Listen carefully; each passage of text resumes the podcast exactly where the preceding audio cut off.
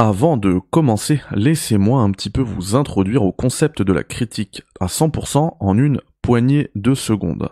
C'est euh, une règle que je m'impose dorénavant en 2024, histoire de me démarquer de mes confrères de YouTube, qui est de vous proposer les tests des jeux une fois que je les ai terminés à 100%. Et c'est le cas pour The Last of Us Partout Remastered. Et petit disclaimer, j'ai décidé d'axer mon test uniquement sur la partie remastered du jeu. Donc vous n'aurez pas mon avis sur l'histoire, puisque c'est un jeu déjà sorti il y a près de 4 ans maintenant. L'autre petit point auquel j'aimerais également vous introduire, c'est le fait que toutes les captures que vous allez voir ont été réalisées sur PS5 via un boîtier de capture en HDMI 2.1 et donc la qualité en 4K est absolument optimale. Et c'est d'ailleurs via ce même boîtier qui est capturé et réalisé le film de The Last of Us Partout Remastered en VOSTFR que vous retrouverez sur ma chaîne secondaire OGF. Allez, c'est parti.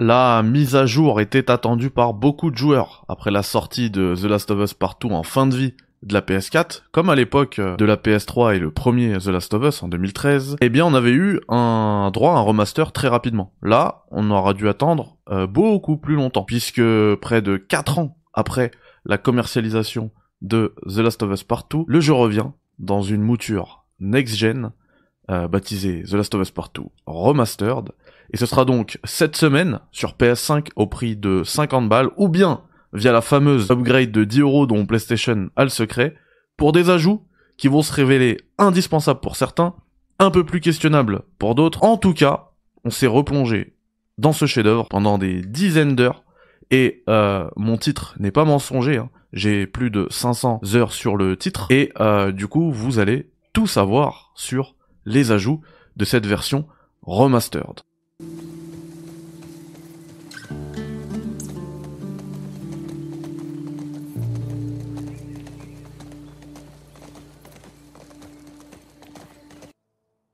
Si on ne peut dorénavant plus parler de next-gen pour un jeu à venir sur PS5, puisqu'on est plus proche de la mise à jour mid-gen de la génération euh, que de la sortie en 2020, il ne fait aucun doute que The Last of Us Partout reste encore aujourd'hui l'un des plus beaux jeux jamais créés. Mais c'était déjà le cas sur une simple version PS4, et encore plus vrai sur la version PS4 du jeu tournant sur une PS5, puisqu'à l'été 2020, le jeu avait déjà bénéficié d'une mise à jour entièrement gratuite pour apporter le mode réaliste, le mode permadeath et quelques semaines plus tard, tout simplement une mise à jour pour faire tourner le jeu en 60 images par seconde. Remaster oblige, les ajouts graphiques de cette version restent minimes. Ils permettent surtout d'obtenir une meilleure gestion de la lumière et certains moments du jeu qui brillaient déjà par leurs différents éclairages sont encore plus impressionnants.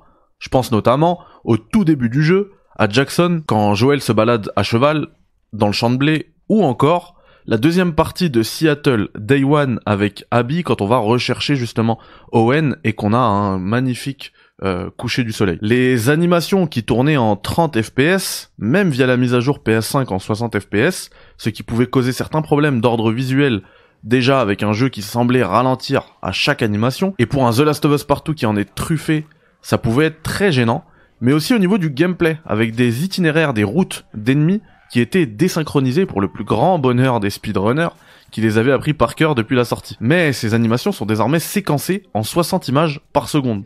Et ça peut être déroutant de prime abord, donnant l'impression qu'Ellie ou Abby se hâtent d'ouvrir une porte ou de ramasser un objet, mais on s'y fait. La DualSense fait partie des petites attentions apportées par ce remaster. Toutefois, comme toutes les productions émanant des PlayStation Studios, les effets restent limités, probablement pour préserver l'autonomie de la batterie de la manette, ce qui pourrait d'ailleurs changer très bientôt avec les rumeurs d'une version 2 de la manette avec une meilleure autonomie, ce qui permettrait de laisser les développeurs exploiter son plein potentiel. On a ici des tirs qui se ressentent aux gâchettes adaptatives, des vibrations un peu plus précises et même la possibilité d'avoir de légers retours haptiques qui calquent leur rythme sur les paroles des personnages. C'est plaisant, mais totalement gadget. The Last of Us Partout Remastered tire profit de la puissance de la PS5 pour offrir une image impeccable, que l'on peut régler entre les désormais classiques modes fidélité et performance, 4K native et 30 fps pour l'un et 4K upscalé plus 60 fps pour l'autre. Et si vous possédez une télé avec un port HDMI 2.1 et une dalle 120 Hz, on peut activer le VRR afin de profiter du mode fidélité en 60 fps ou quasi 60 fps. Et c'est un véritable régal visuel. Mais plus que de profiter de la puissance de la PS5, The Last of Us Part 2 Remastered profite de ce gap de près de 4 ans entre sa sortie sur PS4 et ce remaster sur la nouvelle console de PlayStation pour justement profiter des éventuels upgrades de salon des différents joueurs. Car oui, si le jeu va vous paraître beaucoup plus beau qu'avant, c'est avant tout parce que vous aurez peut-être basculé sur un téléviseur OLED depuis votre premier voyage vers Seattle en juin 2020.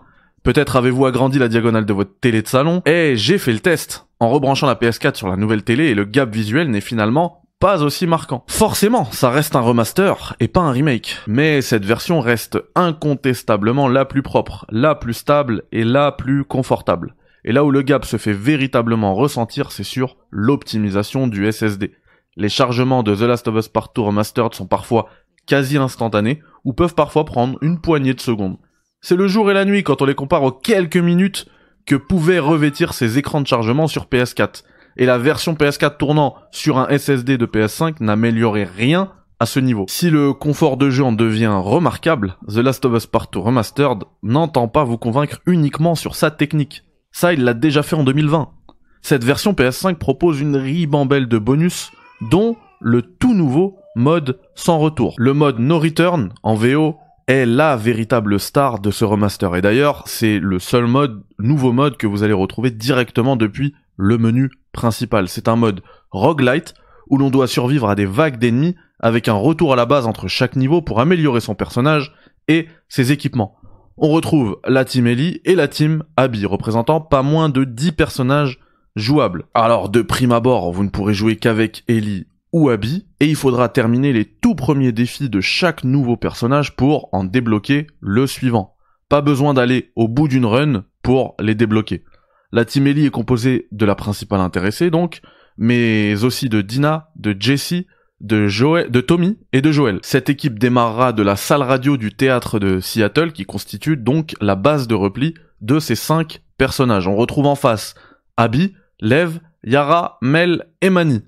La team démarre de l'aquarium de Seattle, mais si, rappelez-vous, l'aquarium d'Owen qui est d'ailleurs étonnamment absent du roster de personnages jouables du mode sans retour. franchement, je vois déjà venir le DLC. Hein.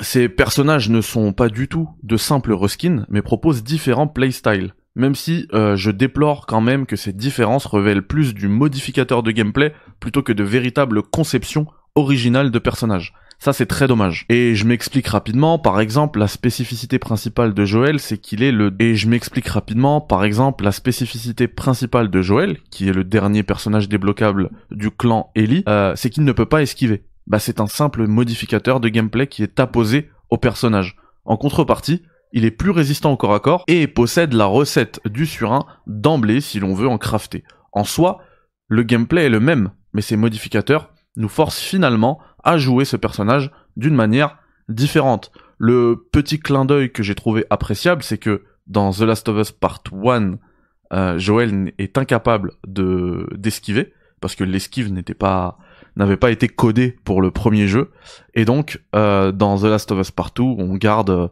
cette cette impossibilité. Voilà. Alors c'est un petit clin d'œil appréciable, mais c'est pas non plus une vraie euh, justification narrative puisque dans les phases de gameplay dans Part 1 avec Ellie, on était incapable d'esquiver, pourtant dans Part 2, on peut parfaitement esquiver avec Ellie, donc euh, voilà, c'est pas c'est pas non plus une excuse narrative. Du fait de son âge, j'imagine, Tommy possède les mêmes handicaps que son frère, mais détient son fameux fusil sniper. Jesse étant un scout, donc fort en repérage, euh, possède la spécificité d'obtenir 30% d'argent en plus et trouvera des objets uniques entre chaque phase.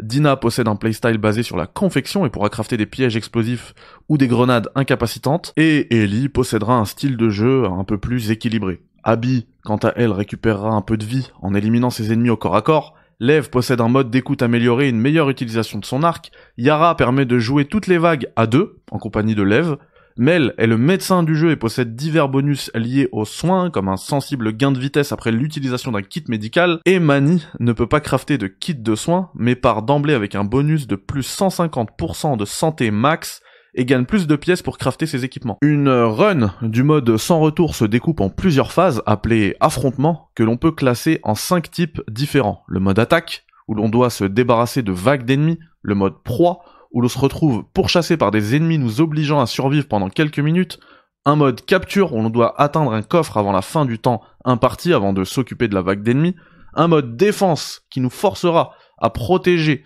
un personnage pendant les combats, et un mode boss venant en boucler la run via un combat final. Les boss que j'ai tous débloqués en terminant bah, un nombre incalculable de runs sont au nombre de 6. On y retrouve le colosse de la salle d'arcade, le Rat King, le capitaine des Crotal, vous savez cette faction que l'on retrouve en Californie, encore un colosse mais cette fois-ci dans le parking du tribunal de Seattle, et l'élite des Séraphites, c'est donc une combinaison de deux boss euh, liés à la faction Scars, et le dernier boss à débloquer c'est le boss hybride des sous-sols de l'hôpital. Pour les quatre premiers modes mentionnés, on retrouve quatre factions différentes dont vous devrez vous défaire.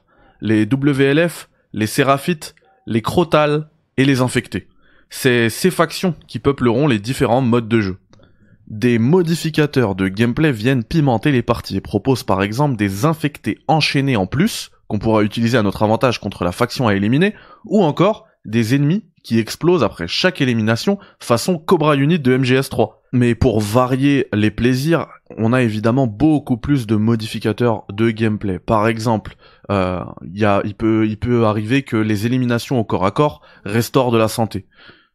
Donc ça va être forcément, quand on a ce, toute une run qui est régie par ce modificateur de gameplay précis, on va forcément jouer euh, bah beaucoup plus au corps à corps, beaucoup plus, on va aller beaucoup plus euh, facilement au contact parce qu'on sait qu'on va récupérer de la santé comme ça. Autrement, on peut avoir un, modificateur de gameplay qui va ralentir le temps quand on réussit à mettre des headshots. Et donc là, euh, on, va, avoir tendance à prendre un peu plus de recul, essayer de viser et essayer d'envoyer du headshot. On peut avoir aussi des modificateurs qui vont changer l'aspect visuel de la partie. Alors moi je déteste quand dès que je tombe sur un truc comme ça, je fais exprès de mourir ou, de tout simplement de quitter et d'annuler la run parce que des fois par exemple on va avoir des filtres du mode photo ou encore un mode miroir que je que je déteste. Pour apporter encore plus de variété, votre run vous offrira de temps à autre un petit challenge qu'il vous appartiendra de relever via la fonction pari. On peut par exemple vous demander d'éliminer un ennemi ciblé en particulier en guise de first blood et on parie un nombre de pièces en pleine partie via le D-pad et si on réussit, on gagne encore plus de pièces. Ces pièces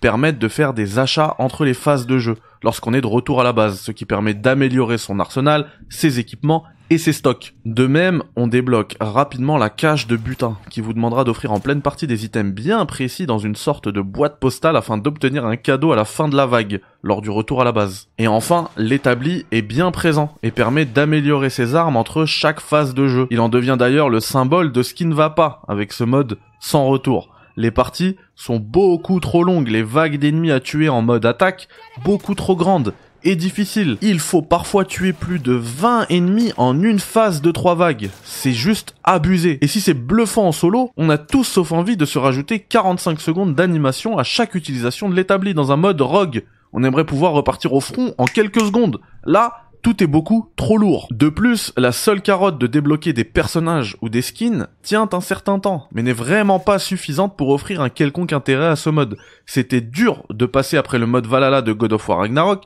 mais j'avoue que je m'attendais pas à un mode aussi inintéressant. Encore une fois, si le fleuve d'animation contextuelle apportait énormément de substance au personnage et que le réalisme obtenu était très agréable, dans un mode de jeu plus poussé sur la performance, c'est un calvaire de voir son personnage perdre deux ou trois secondes à ranger une bouteille dans son sac, alors qu'on doit vite looter un coffre avant la fin de la session et le retour au bercail. Et je serais justement vraiment pas étonné que ce soit pour ce type de frustration apportée aux joueurs que le projet multi de The Last of Us ait été annulé. Ça fonctionne pas. Alors vous l'aurez compris, si le mode sans retour est la star de ce remaster, eh ben moi j'ai été extrêmement déçu et je peux pas vous conseiller ce remaster sur ce mode-là. Au contraire, je vous le déconseillerais presque. Par contre, fort heureusement, Sans Retour n'est pas le seul apport de ce remaster. Les Lost Level constituent une véritable mine d'or pour quiconque apprécie The Last of Us ou s'intéresse de près ou de loin au développement de jeux vidéo en général. Les développeurs nous présentent des niveaux abandonnés du jeu et nous expliquent via une présentation audio in-game ce qu'ils comptaient faire à chaque endroit du niveau Certains niveaux atteignent un stade quasiment fini, d'autres sont très loin de ressembler à quelque chose, mais à chaque fois, grâce à la contextualisation des devs, on comprend rapidement quel était le but recherché avec le niveau. De la même manière, comme pour les DVD de l'époque, ou les Blu-ray d'aujourd'hui, The Last of Us Part 2 Remaster propose de faire l'histoire principale avec les commentaires de réalisateurs. Donc on a Neil Druckmann, bien évidemment, accompagné de Allegros, qui a joué en tant que scénariste sur le projet, Ashley Johnson qui joue Ellie, Laura Bailey qui joue Abby, Troy Baker, Joel et Shannon Woodward qui joue Dina. Et si le côté dev du mastodonte de PlayStation vous intéresse, la cerise sur le gâteau est l'arrivée en post-launch du making-of de The Last of Us Part 2 intitulé Grounded 2. Parce qu'il y avait déjà eu un. Même si celui-ci sera de toute manière disponible sur la chaîne YouTube de PlayStation et donc sans avoir besoin de posséder le jeu. Parmi les bonus que moi j'ai trouvé totalement gadget, vous avez également le mode euh, guitare libre vous pourrez lancer depuis euh, directement le menu principal, où vous pourrez en plus incarner Gustavo Santaolalla, auteur de, de, la, de la bande originale de The Last of Us. Voilà. Euh, bon, c'est totalement gadget, mais bon, c'est là, c'est présent. Maintenant, est-ce que The Last of Us Part 2 Remastered est fait pour vous? Alors j'ai voulu axer cette critique uniquement justement sur le remastered, et pas sur le jeu de 2020, même si j'en ai jamais fait le test, puisque à l'époque, j'avais pas de chaîne YouTube. Donc j'aurais pu le faire, mais j'ai vraiment préféré me concentrer euh, sur l'aspect remastered et non pas sur le jeu en lui-même parce que je trouve que ça aurait été un peu facile pour le jeu de l'année 2020 qu'on le reteste et qu'on redise que c'est un chef-d'œuvre et tout, c'est ce que je pense d'ailleurs, et que et qu'en fait PlayStation pondent un, un nouveau chef-d'œuvre en 2024. C'est pas le cas, ce n'est qu'un remaster.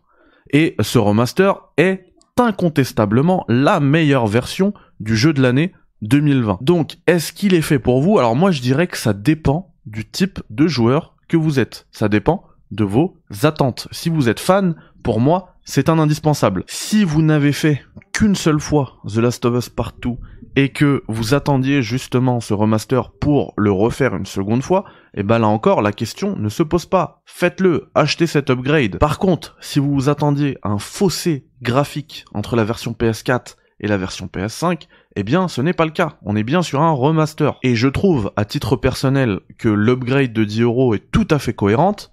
Par contre, si vraiment vous, c'est l'aspect roguelite, vous dites que c'est le type de mode qui va vous faire revenir sur le jeu pendant des centaines d'heures, eh bien là, fuyez. Parce que euh, le mode est complètement décevant. Moi, euh, il m'a, il m'a pas du tout convaincu. Maintenant, si vous voulez qu'on parle du jeu en lui-même, c'est effectivement un chef-d'œuvre. Et euh, on va en reparler normalement dès ce soir sur la chaîne des Share Players. Mais je vous proposerai aussi une émission dédiée à l'histoire full spoiler, qu'on puisse euh, en discuter, parce que moi j'ai aussi pas mal de choses qui m'ont déçu dans ce jeu, mais j'ai trouvé que ce n'était pas le lieu pour en parler ici, dans ce test de du remaster de, du jeu. Donc voilà, euh, si cette vidéo vous a plu, vous connaissez le blabla du youtubeur, hein, le like, euh, abonnez-vous, etc.